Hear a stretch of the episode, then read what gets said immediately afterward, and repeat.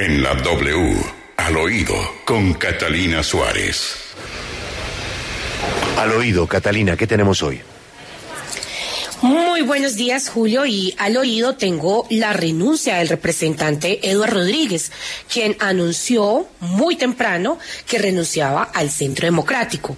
En las próximas horas em, pedirá que lo excluyan de la lista de los candidatos, porque muchas personas están preguntando, bueno, renuncia y sale su nombre en una lista.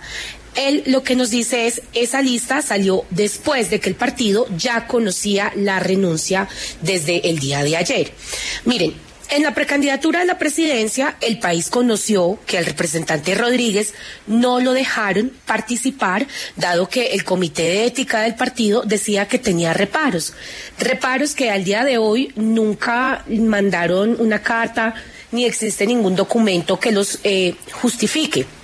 Después de todo eso, el representante inicia todo un tema de derechos de petición pidiéndole al Partido del Centro Democrático que por favor le señale qué es lo que estaba ocurriendo.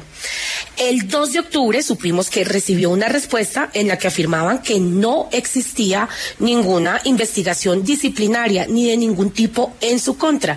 Como quien dice, salió de la competencia sin razón alguna. La pregunta que muchos se hacen entonces es, ¿por qué Rodríguez tiene reparos de un comité en un partido para participar como precandidato a una presidencia, pero no como candidato al Senado?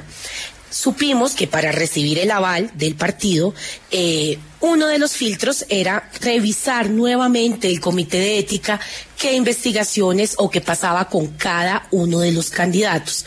Y Rodríguez pasó todos los filtros. Tanto así que hace dos semanas le habían confirmado el aval. Entonces, quienes nos están escuchando se preguntan qué pasó, por qué renunció.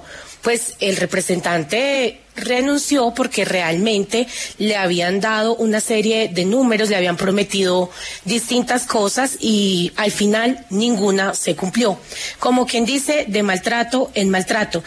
Tenemos hoy aquí, Julio, eh, al representante Eduardo Rodríguez para que nos cuente él mismo por qué renunció y qué va a pasar ahora con su futuro. Escuchemos. Me voy porque, como digo en la carta, la dignidad no se negocia. El partido ha perdido sus principios y se desdibujó. Creo que hay que pensar en grande. Seguiré defendiendo las tesis de la seguridad democrática, confianza inversionista y cohesión social. Hoy equidad, legalidad y emprendimiento. Y creo que esas ideas tienen que fortalecerse no alrededor de unos abolengos o apellidos, sino alrededor de generar oportunidades para todos los colombianos, empezando por los más vulnerables.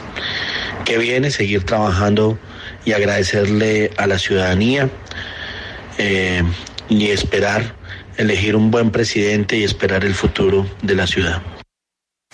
Miren, eh, la carta del representante eh, abunda muchos temas y realmente lo que dice es, sale agradeciéndole al expresidente Álvaro Uribe, eh, sale agradeciendo al presidente Iván Duque su amistad, su lealtad y bueno, esto es lo que está pasando en esta movida política en la que definitivamente la dignidad y la coherencia no se negocian.